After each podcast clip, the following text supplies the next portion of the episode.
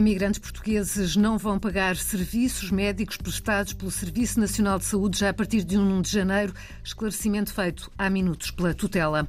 Encontros do Programa Nacional de Apoio ao Investidor da Diáspora vão decorrer em Braga, começam amanhã e terminam no sábado.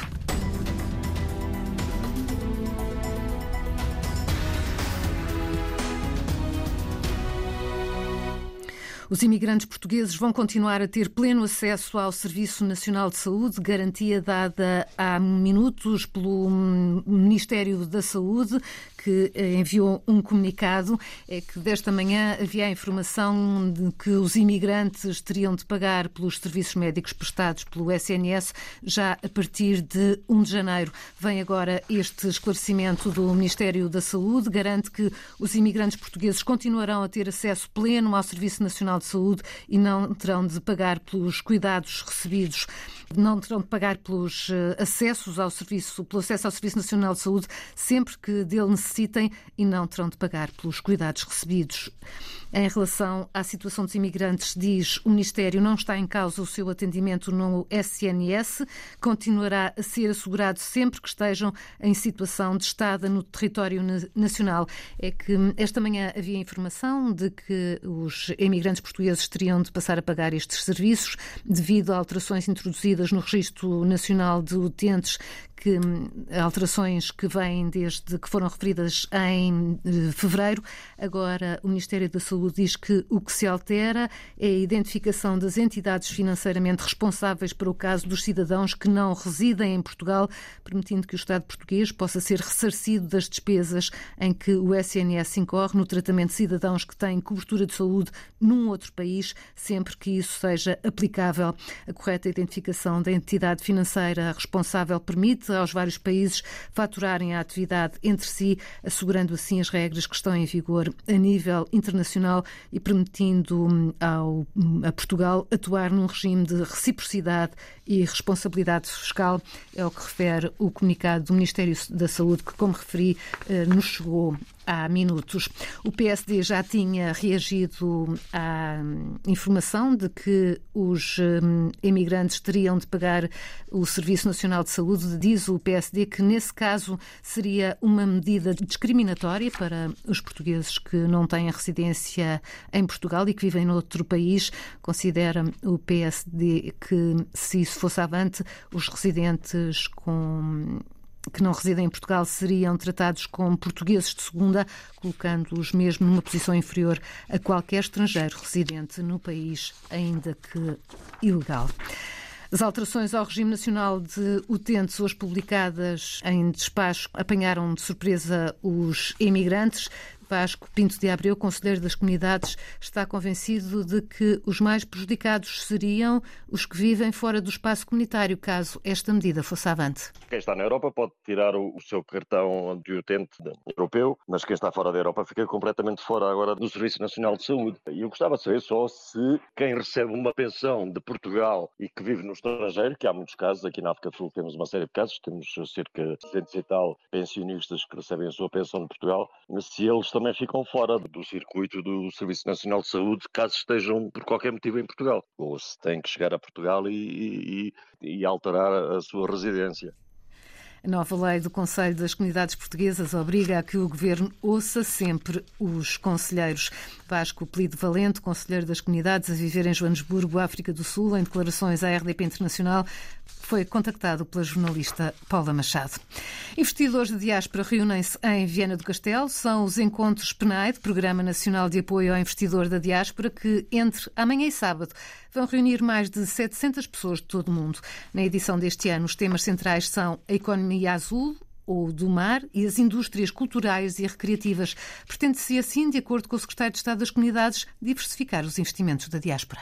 A área do mar e a área da cultura são duas áreas, os investimentos são cada vez maiores e onde também as oportunidades surgem. Eh, e eh, neste encontro dos investidores da diáspora é uma oportunidade também para não só ver uma partilha entre empresários que residem portugueses no estrangeiro e empresários portugueses, mas também surgirem negócios, porque das conversas paralelas temos assistido ao surgimento de parcerias e de oportunidades e de constituição de sociedades e de negócios e, portanto, partilhar, conhecer, uh, fechar também negócios acaba por ser, uh, antes do Natal, também uma oportunidade de convívio e de socialização, porque também é um programa social paralelo uh, e, por isso, para aqueles que ainda não decidiram ir a Viana do Castelo, que o façam, porque será certamente um momento muito agradável e um motivo de nos encontrarmos e de falarmos sobre Portugal, sobre a diáspora e sobre a importância de reforçar os laços com Portugal através dos investimentos. Empreendedorismo e capacidade são traços dos portugueses no mundo e neste fazer bem, o governante dá o exemplo de um empresário das comunidades que agora, de Portugal, exporta para o mundo. No âmbito destes encontros em Viana do Castelo, visitamos uma empresa que trabalha a pedra, mas não de uma forma tradicional, porque utiliza tecnologia habitualmente usada na aeronáutica para trabalhar a pedra e, de uma forma inovadora, ter soluções eh, que eh, são usadas por grandes marcas e marcas de luxo internacionais. E este é um grande motivo de orgulho, porque estamos a falar de investimento da diáspora que se realiza em Portugal, que utiliza conhecimento e, tecnologia portuguesa, com mão de obra portuguesa, depois é exportado uh, para, uh, para o mundo. Portanto, isso é o ideal uh, quando temos um investimento que alia a inovação ao conhecimento e depois acaba por contribuir com o investimento que é feito pela diáspora, mas acaba por contribuir para as nossas exportações. Paulo Cafofo, diz hum, em declarações hum, do jornalista da RDP Internacional, Paula Machado, hum, declarações do secretário de Estado das Comunidades na véspera de mais uma edição dos Encontros PNAID, que vão decorrer entre amanhã e sábado em Viana do Castelo. Braga está esminada com Clermont-Ferrand e no próximo ano vai haver festa rixa na cidade francesa com a abertura da delegação da Câmara de Comércio e Indústria Franco-Portuguesa, precisamente em Clermont-Ferrand.